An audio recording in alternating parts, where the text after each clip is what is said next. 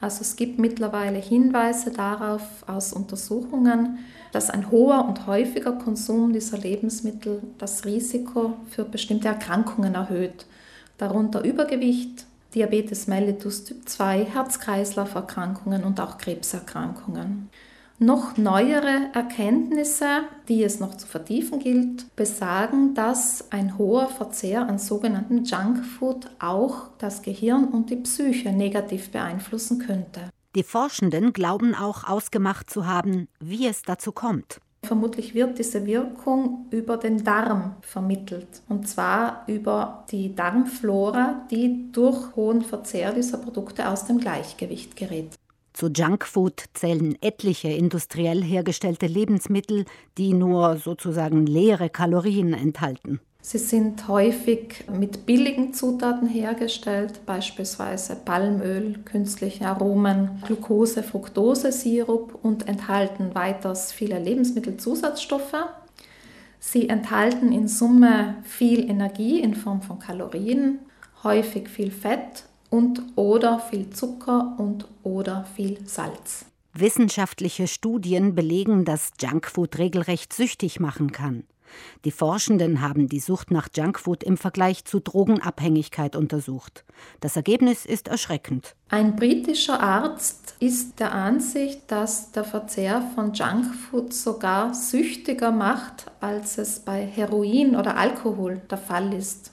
Also er glaubt, wenn man das häufiger isst, dann würde der Körper immer nach noch mehr verlangen. Mit den erwähnten möglichen negativen Folgen für die Gesundheit.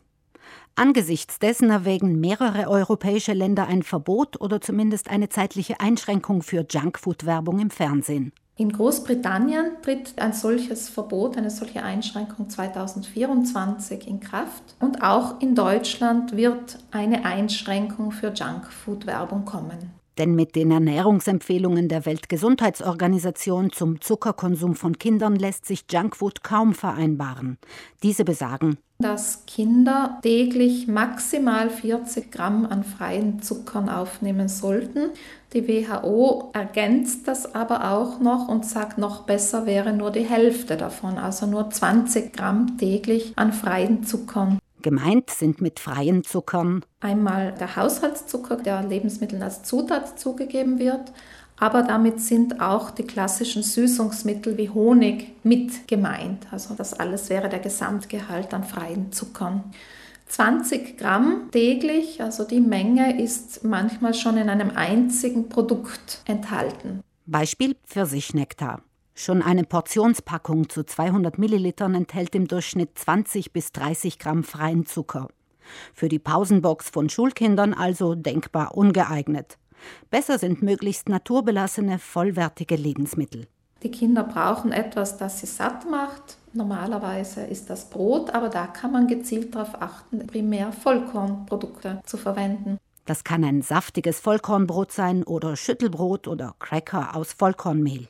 Dazu kommt etwas Eiweißhaltiges, hin und wieder Käse, manchmal vielleicht auch etwas Schinken, ein Eiaufstrich, vielleicht ein Kichererbsenaufstrich oder ein Bohnenaufstrich. Also das sorgt dann auch für Abwechslung und für andere Farben. Oder ganz klassisch Topfen, Kräuteraufstrich. Dazu gehört auch noch etwas Frisches, Buntes. Ein paar Gemüsesticks oder ein paar Stücke Obst, vielleicht so geschnitten, dass die Kinder das als Fingerfood ohne Besteck und ohne sich anzupatzen gut essen können.